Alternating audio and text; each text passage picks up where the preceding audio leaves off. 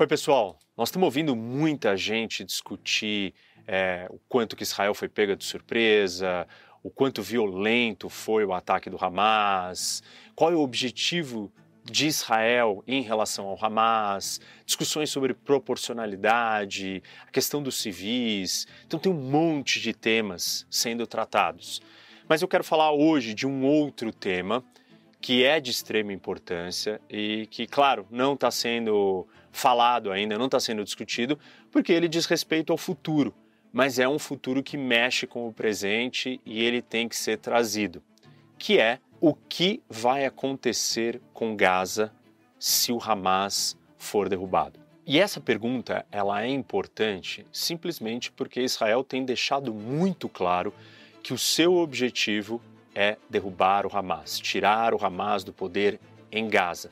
Isso é um objetivo diferente, é uma novidade. Israel tem convivido com o Hamas porque sabe da dificuldade de uma operação dessa natureza, de tirar o Hamas do poder. Só que agora é impossível, dado o que aconteceu, a violência e a, e a ameaça que o Hamas representa para a população de Israel. Israel está decidida que vai tirar o Hamas dali. E aí nós temos várias declarações, ministro da Defesa, primeiro-ministro, ministro das Relações Exteriores disse que Gaza não pode continuar é, com o Hamas no poder, que Israel não vai tolerar e não vai aceitar. Israel está lidando, formulando, né, refletindo, digerindo quais são os planos para lidar uma guerra dessa natureza, um conflito urbano, é, denso, contra uma organização terrorista suicida, que tem reféns israelenses e 2 milhões de civis palestinos de refém. Então, assim, Israel está é, preocupada nesse momento lidando com a questão da sua operação militar, da invasão e de retirar o Hamas. Mas tem um outro tema que está ligado com, com a conversa de hoje, do vídeo de hoje, que é esse: qual é o plano de Israel para depois que o Hamas não estiver lá? Então eu vou apresentar para vocês quatro possíveis cenários de uma realidade de Gaza sem o Hamas. Vocês vão ver que não é nada fácil. Pessoal, deixa eu fazer uma pausa aqui no vídeo para falar do nosso parceiro, a Insider, que está sempre aqui com a gente, e obviamente dos produtos da Insider. Né? O mais conhecido deles é a Tech T-shirt, que é essa camiseta que eu estou usando aqui, é super confortável, leve, tradicional, é assim, uma coisa básica que dá para você usar em qualquer situação, desamassa no corpo.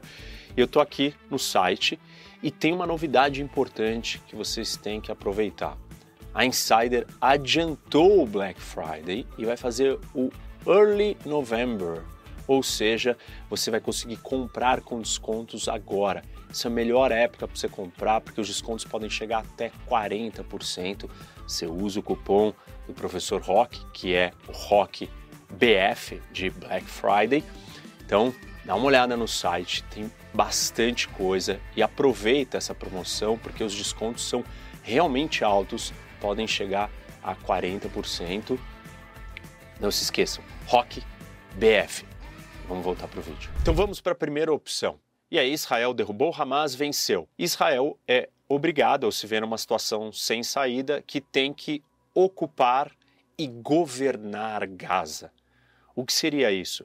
Israel se torna autoridade dentro desse território com os palestinos. Vai ter que cuidar, talvez, de serviços básicos, vai ter que policiar, só que imagina que depois de uma guerra dessa, vai estar lidando com os palestinos reconhecendo ou enxergando Israel mais do que nunca como inimigos. Não seria uma tarefa fácil, os confrontos vão ser constantes contra a população e contra os soldados israelenses. Fora o custo da legitimidade de Israel, o custo político, é, os choques diários para gerenciar uma operação dessa. Vale lembrar que Israel é, ocupou Gaza de 1967 a 2005 e era muito difícil, muito complicado. Também nesse período nós tivemos assentamentos de judeus israelenses que foram morar em Gaza. E aí, em 2005, o Sharon, primeiro-ministro de Israel, retira as tropas israelenses de Gaza. Unilateralmente recolhe todos os judeus dali à força, tira eles das suas casas, derrubam as casas e entrega isso para os palestinos. Durante muito tempo, a maior parte dos israelenses entenderam que esse foi um movimento acertado, que o custo político, o custo militar, o custo social, o custo da legitimidade de Israel de estar ali ocupando e governando esse território era muito alto, então não valia a pena. Mas sempre uma parcela pequena da população de Israel, aqueles mais religiosos ou mais extremistas, acreditavam que aquele território, é, com uma ligação bíblica antiga a Israel, deveria continuar nas mãos de Israel. Além desse, dessa divisão normal, do ponto de vista estratégico, de entender o que é bom ou não, existe uma outra discussão constante na sociedade israelense que fala do seguinte: olha, é, o que nos traz mais segurança? E é sempre levantado o ponto do que aconteceu em Gaza. Quando Israel saiu de Gaza em 2005 e o Hamas tomou posse, Gaza se tornou uma base de lançamento de ataques da organização terrorista. Então, muitos em Israel questionam se a política de abandono daquele território trouxe mais segurança. Claro que esses muitos também entendem que seria inviável continuar ali. E esse é um dos grandes dilemas da política de segurança nacional de Israel. O que dá mais certo? O abandono completo não trouxe segurança, mas reocupar se torna impossível e isso é consenso entre a maioria dos israelenses. E aí tem aqueles outros que eu comentei, mas aí a visão deles de estar lá dentro e ocupar Gaza tem uma vocação religiosa, tem outros objetivos e não necessariamente a discussão da segurança nacional de Israel. A segunda opção, talvez muitos de vocês já estejam raciocinando e pensando, né? Então Israel foi lá, derrubou o Hamas, é, acabou com o Hamas, não tem mais o Hamas, em vez de ficar dentro de Gaza, governando, ocupando, policiando, Israel se retiraria automaticamente do território. Só que o que, que vai acontecer nesse cenário? É um caos, uma terra de ninguém, uma anarquia completa e absoluta depois de uma guerra. Quem vai tomar o poder, provavelmente, num cenário como esse, é aquele que tem a força, ou aquele mais radical. As chances de nós assistirmos o surgimento de novas insurgências, novos grupos fundamentalistas, novos grupos terroristas tomando o poder é muito alto. Quando a gente olha para a história do Oriente Médio, na verdade isso é um pouco da história de todo Estado-nação, né? A ausência de ordem se torna um espaço fértil, esse vácuo de poder é um espaço fértil para aqueles mais violentos, aqueles mais ditatoriais, aqueles mais sanguinários. Então, se Israel se retirar e abandonar o território, é provável que o que vai nascer no lugar do Hamas seja ainda pior. Por quê? Está tudo destruído, é um pós-guerra, é, o apelo político de vingança e de violência vai ser maior e quem trouxer esse discurso e estiver preparado para usar força para dominar o poder e dominar a população local, provavelmente vai ganhar. Então, esse cenário seria muito ruim, porque Israel não teria resolvido, simplesmente postergado para ter que lidar novamente com uma ameaça dentro de Gaza daqui a alguns meses. Exemplos que retratam muito bem essa situação foram os que aconteceram no Iraque, na Líbia, a derrubada de ditadores, né, alguns por, feitos por intervenção americana, como do Iraque, acabaram surgindo, deixando espaço para que grupos mais radicais brigassem pelo poder. E somente aqueles mais violentos de todos é que os que conseguiram sobreviver e dominarem o poder. Naquele caso, foi o Estado Islâmico que é uma das manifestações de terrorismo mais absurdas e sanguinárias que a gente já conheceu. E, e é exatamente esse tipo de situação: derrubada de quem está no poder, caos, guerra, e aí surge um grupo mais violento ainda. Então vamos para a terceira opção. Israel derrubou o Hamas e aí tem um período de transição, de normalização, de adequação do que está acontecendo. E aí quem assume o governo, quem passa a controlar a faixa de Gaza seria a autoridade palestina, que já controla a Cisjordânia, que é o outro território palestino. Do ponto de vista de Israel, esse seria o melhor cenário. Mas esse caminho está repleto de obstáculos. E o primeiro deles é o Mahmoud Abbas, que é o líder da autoridade palestina, que tem dito e acredita que ele não pode chegar em Gaza para governar em cima de um tanque israelense. Né? Ele não vai em cima de um tanque israelense, mas Israel derrubou é, o Hamas e aí abriu o caminho para que o Abbas venha governar Gaza. Isso tira a legitimidade dele. Ele não quer fazer isso, ele não quer ser percebido pelos palestinos de Gaza como alguém que foi colocado lá graças a uma ação israelense de uma guerra, de uma luta. Então, ele não vê que ele vai ter legitimidade se ele fizer isso. E mesmo que isso não fosse um problema, o Abbas ele tem uma relação com Gaza diferente, por exemplo, do Arafat. O Arafat ele chegou a morar em Gaza, ele tinha uma afeição pelo território. Já o Abbas, ele acha Gaza um lugar hostil. E vale lembrar que quando o Hamas toma Gaza, ele persegue e mata todos os membros do Fatah, que é o grupo do Abbas. Então, assim, a relação dele, a percepção de que Gaza não é um lugar é, aberto, que vai recebê-lo de braços abertos, não é um lugar fácil. Então, mesmo que não tivesse o problema da legitimidade com os israelenses, ele teria dúvidas. Vamos ali para o mapa que eu vou mostrar para vocês é, questões mais detalhadas desses obstáculos desse terceiro cenário. Uma coisa que certamente aconteceria é que Gaza seria hostil a qualquer força policial palestina, no caso que nós estamos falando aqui, uma força policial palestina enviada da Cisjordânia pela autoridade palestina para governar, patrulhar, trazer segurança e ordem para Gaza. A realidade de Gaza é tão, é tão violenta que, assim, a polícia não conseguiria funcionar. Só para vocês terem uma ideia, por que, que isso é, é, tão real, Gaza é muito mais violento do que a Cisjordânia. E essas áreas aqui mais escuras, né, elas são controladas pela autoridade palestina. Controladas do ponto de vista de segurança e do ponto de vista de administração é, civil, né, de governo. E aqui são por volta, né, nessas áreas que é responsabilidade da autoridade palestina, tem por volta de 60 mil policiais ou membros do governo que são responsáveis pela segurança. Para vocês terem uma ideia, cidades como Jenin, Nablus, a autoridade palestina não consegue, ela não consegue dar conta e ela não, ela não tem que fazer esse controle do território inteiro da Cisjordânia, só nessas áreas de novo que estão mais escuras aqui no mapa. E ela não consegue patrulhar essa região e esses locais, essas cidades em especial, com medo de ataques. Então, ou seja, não é um lugar é, amistoso e calmo e pacificado. É um lugar com bastante violência que nem mesmo a autoridade palestina consegue trazer ordem. Imagina se ela tivesse que, além de administrar tudo isso daqui que ela já não dá conta, ela tivesse que vir para Gaza. Repito, né, já comentei isso para vocês, mas o Hamas expulsou a autoridade palestina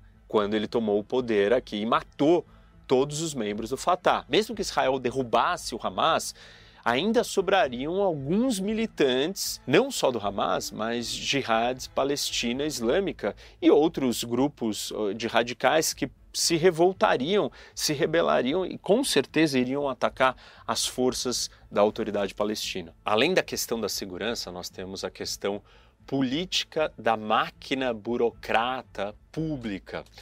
Quando o Hamas assumiu Gaza, é, a autoridade palestina mandou aqueles que eles pagavam a conta, eles da autoridade palestina, a ficarem em casa e não trabalharem mais para o governo do Hamas, porque o governo do Hamas tinha derrubado, matado, perseguido todos aqueles que eram da autoridade palestina.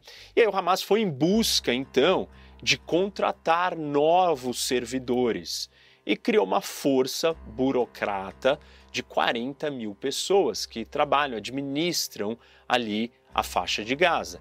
E essa força, uma vez que vai ser comandada ou gerida nesse cenário que eu estou trazendo aqui para vocês pela autoridade palestina, ela é leal ao Hamas. E aí a opção é: ou você vai ter uma força de servidores públicos leais e ideologicamente alinhados com o Hamas, ou você vai ter que mandar todo mundo embora. Os Estados Unidos tiveram uma experiência, é, fizeram algo parecido com isso. Quando eles invadiram o Iraque, quem estava no poder eram aqueles que eram associados ao Saddam Hussein e o partido dele, que é o Baath, e houve um processo de debatificação, que seria retirar essas pessoas do partido do Saddam Hussein do poder. O que, que aconteceu? Uma das primeiras coisas que os americanos fizeram foi acabar com o exército iraquiano, que era composto na sua maioria daqueles que apoiavam Saddam Hussein. E isso fez com que essas pessoas todas acabassem se reunindo e formando grupos de resistência, de milícias contra o governo. Então, retirar esses 40 mil funcionários que hoje trabalham para o Hamas, porque eles são mais alinhados com o Hamas, e falar assim, numa administração futura da autoridade palestina, e falar: olha, não, não serve, vocês não, se, não servem que, que vai acabar acontecendo? Eles podem se reunir e se revoltar e ser um grande obstáculo para a administração da autoridade palestina. Ou você vai ter que administrar Gaza com essas pessoas que não necessariamente vão ser leais a esse novo governo. Então vamos para a quarta opção, quarto cenário. A quarta opção seria uma espécie de administração alternativa, onde Israel, o Egito se juntam encontram figuras, pessoas notáveis, né? pessoas de destaque, nativos de Gaza, que não estão em Gaza, estão em outros lugares e são trazidos numa espécie de uma administração é, temporária com o apoio de todos esses envolvidos. Israel já teve uma experiência com isso, já confiou nesse tipo de arranjo de um período que foi de 1967 até o começo da década de 90, onde ali você não tinha ainda a autoridade palestina assumindo funções de administração civil dentro da Cisjordânia. Antes você tinha então esses arranjos com algumas figuras importantes. Houve discussões para tentar recrutar Mohammed Dahlan, ele é um ex-chefe de segurança da autoridade palestina. Ele é originário de Gaza, mas ele tem vivido é, nos últimos anos em Abu Dhabi, no Emirados Árabes Unidos. E ele entrou em choque com a autoridade palestina em 2016 e acabou sendo condenado por um tribunal palestino por corrupção. Mas o problema é que existe uma tensão entre ele e os habitantes de Gaza, porque quando o Hamas entrou em choque com a autoridade palestina, quem comandou essa luta, esse confronto armado contra o Hamas em 2007 foi ele. E óbvio que então tem um sentimento ruim. Mesmo se esse sentimento seja superado, a gente não sabe se ele gostaria dessa missão, né? Ser o governante, é, substituir o Hamas em Gaza e gerir governar Gaza. O caso do Dahlan, ele só retrata uma coisa que está evidente nos inúmeros exemplos que eu estou trazendo aqui, que é os palestinos estão há duas décadas divididos. Não é só Israel que está dividida, polarizada como democracia. Os palestinos estão muito divididos e faz muito mais tempo do que os israelenses. E a divisão deles não é uma divisão democrática de polarização, é uma divisão de morte, é, perseguição, um matar o outro. Isso não é simples de ser resolvido. Aliás, esse é um dos grandes obstáculos para um acordo de paz e para o surgimento de um Estado palestino. Como é que vai surgir um Estado palestino se metade dos palestinos é, estão representados por um grupo, querem uma coisa e a outra parte quer outra coisa está representada por outro grupo? Nós temos assistido encontros periódicos a cada dois anos, sei lá, de tempos em tempos, membros do Hamas e da autoridade palestina, eles se encontram e aí todo mundo acha que então vai sair uma conciliação e na verdade não acontece nada porque nenhum dos lados está disposto a ceder. Então os palestinos estão divididos, essa é uma realidade e esse é um obstáculo é, não só para a questão de Gaza, mas é um obstáculo para a paz. Quem se beneficia com isso, de uma certa forma, é, ganhou espaço e até fomentou isso, é o Netanyahu porque ele entende que a divisão dos palestinos é um grande obstáculo para a paz, e aí ele não tem que lidar com o processo de paz, e ele não tem que, por exemplo, sei lá, é, reprimir ou se livrar na, da sua coalizão daqueles mais radicais que querem continuar expandindo território israelense e, e, e tem outras posições rígidas que são impossíveis ou que atrapalham uma negociação para a paz. Aqui tem um ponto importante para lembrar vocês, pessoal. Tanto o Hamas como a autoridade palestina, ou Fatah, que representa a autoridade palestina, ou que é o partido por trás da autoridade palestina, são formas de governo, são autoridades, são estruturas políticas autoritárias de um partido único. Não estão dispostos a dividir o poder com outras facções, com outros grupos políticos. E eles não fazem eleição desde 2006, e nenhum dos dois. Tanto o Hamas em Gaza quanto a autoridade palestina na Cisjordânia. Em 2021, para vocês terem uma ideia, o Nizar Banat, que era um crítico é, feroz do Abbas, ele foi morto, espancado pela polícia palestina em Hebron, porque ele era um crítico e um opositor é, do Abbas. Então percebe que os métodos autoritários eles estão presentes dentro é, da estrutura política palestina. E do mesmo jeito, aqueles também que se opõem, isso eu acho que já está óbvio, mas aqueles que se opõem ao Hamas em Gaza também são perseguidos e assassinados. Então, os palestinos eles não conseguem alternativas políticas porque os seus grupos políticos eles são autoritários e controladores absolutos do processo político. Mas essa então seria a quarta opção, né? Que é a chegada de uma nova liderança palestina ajudada por outros. E aí isso nos traz a dois elementos ou dois fatores importantes que têm que ser considerados aqui. O primeiro deles é o papel dos países árabes nessa transição. Em conversas privadas nas últimas semanas, vários países árabes cogitaram e aventaram a possibilidade de uma operação de paz para governar Gaza, uma vez que o Hamas não esteja ali. Mas nenhum deles, nenhum desses países árabes, se voluntariou para enviar é, soldados ou para participar disso ativamente. Os países árabes até podem estar dispostos a pagar uma conta para a reconstrução depois é, da guerra em 2014 do Hamas com Israel. Foi levantado, né, ou foi prometido que eles dariam mais de 3 bilhões de dólares para reconstruir, é, apesar de que na prática eles só deram por volta de metade desse valor mas dessa vez nós estaríamos falando de um valor muito maior. Mas até que dar o dinheiro parece mais fácil do que se envolver realmente numa missão de paz, é, nas questões políticas. E aí a gente pode olhar para alguns deles, por exemplo, o Egito, que, que a distância desse problema, vide a maneira como ele tem lidado é, com os apelos da comunidade internacional para abrir a sua fronteira para lidar com refugiados e vídeo que ele mantém a sua fronteira com Gaza fechada. Os próprios palestinos de Gaza não vão receber o Egito é, com bons olhos, já tem um problema com o Egito. E vale lembrar, o Egito governou, controlou Gaza de 1948 até 67. Então, o Egito tem um histórico ali que é a distância desse problema. Isso está evidente em todas as discussões humanitária, abrir fronteira, corredor, é, todo tipo de discussão que envolve Gaza, o Egito tem uma posição clara, então ele não vai querer se envolver. Os Emirados Árabes falam que eles não vão fazer nada sozinho e até também não têm a capacidade de fazer isso sozinho. A Arábia Saudita provavelmente seguiria o mesmo caminho.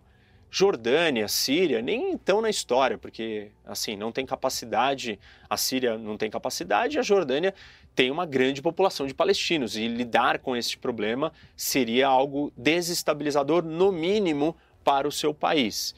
E aí a gente, talvez um país que possa querer ajudar seria o Catar, mas aí Israel não aceitaria o Catar participando disso, porque o Catar tem sido o interlocutor, o elo do Hamas com o mundo. E Israel, durante algum tempo, permitiu que o Catar é, pagasse é, o, o, funcionalismo público, né, a máquina pública dentro de Gaza, para que os serviços funcionassem, é, como uma forma de que o Hamas é, se tornasse um grupo mais normal, né, ou cuidasse da política local. E no final, com esse ataque, ficou claro que essa relação do Catar com o Hamas não ajudou e Israel não confiaria que o Catar tivesse um papel ativo dentro dessa história. Pode ser uma solução, mas na prática os países árabes não vão querer se envolver, até porque dado tudo que pode estar acontecendo ali, para eles é mais fácil a distância e apontar o dedo e falar assim: ah, não, Israel é que causou isso politicamente, internamente, para a sua população. Isso é mais seguro, é mais estável do que ir lá se envolver, não resolver o problema e acabar é, voltando o problema para eles, para esses governos todos. O segundo fator ou elemento dentro dessa história toda não são os países da região, mas é a comunidade internacional como um todo. E aí, assim, a ONU é, poderia organizar uma missão de paz? Tecnicamente poderia, mas e na prática? Quando a gente fala de missão de paz, tem questões muito difíceis. Qual é o objetivo? Qual é o mandato? O que, que tem que fazer? Qual é a relação e a autoridade para o uso da força? Nós estamos falando de uma região que ela não é pacificada. Movimentos fundamentalistas, radicais, o tempo inteiro estão surgindo e você acabou de derrubar um deles. Seria mais ou menos a gente chamar a ONU para fazer uma missão de paz é, no território do Iraque e da Síria que foi ocupado pelo Estado Islâmico. A ONU não vai ter a capacidade militar é, e a autoridade e talvez nem a legitimidade para ir lá e impor a ordem. Impor a ordem num cenário como esse significa você partir para o uso da força. A ONU foge dessas situações, porque ela tem que usar força, ela não tem é, essa autoridade para usar a força dentro de outro lugar. Quando ela está operando numa missão de paz, ela está muito mais para separar dois lados.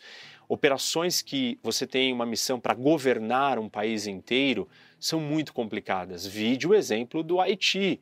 Pacificar o país, governar, trazer ordem e segurança. É, normalmente estamos falando de forças militares que vão para pacificar só que parte desse trabalho não é um trabalho militar de lidar com o inimigo, e sim de policiar. Tem vários obstáculos. E aí tem a questão política. A China e a Rússia vão autorizar uma operação dessa? Não vão vetar? Elas não querem que o Oriente Médio continue pegando fogo, porque isso é positivo para os seus objetivos geopolíticos, tanto Rússia quanto China. É, o Irã também não vai tentar tirar vantagem disso e pressionar a Rússia e a China para vetarem uma operação dessas. Enfim, é, não me parece que se nem os países árabes estão dispostos a agir, eles vão ser os mais prejudicados e são vizinhos imediatos lidando com o problema, imagina como que o resto do mundo vai se envolver nessa história, quantos interesses e questões políticas vão é, travar que isso aconteça. Mas esse tema é de extrema importância, é relevante a gente entender porque ele tem que ser colocado, calculado, talvez agora, né, porque vai acontecer. O presidente americano, ele, o Biden, está preocupado, talvez mais até com isso do que é, a operação israelense de derrubar o Hamas. E esse assunto ele vai estar tá na pauta por um bom tempo. Está aqui quatro possíveis cenários para vocês entenderem e refletirem é, o que, que nos espera mais para frente. Vou encerrar então, pessoal, pedindo para vocês darem like no vídeo, seguirem o canal. Muita gente não segue. Venham assistir os nossos outros vídeos. Tem muitos vídeos aqui, aulas sobre cada um desses países separados. Vocês vão gostar. Ative o sininho e o mais importante, compartilhem com seus amigos.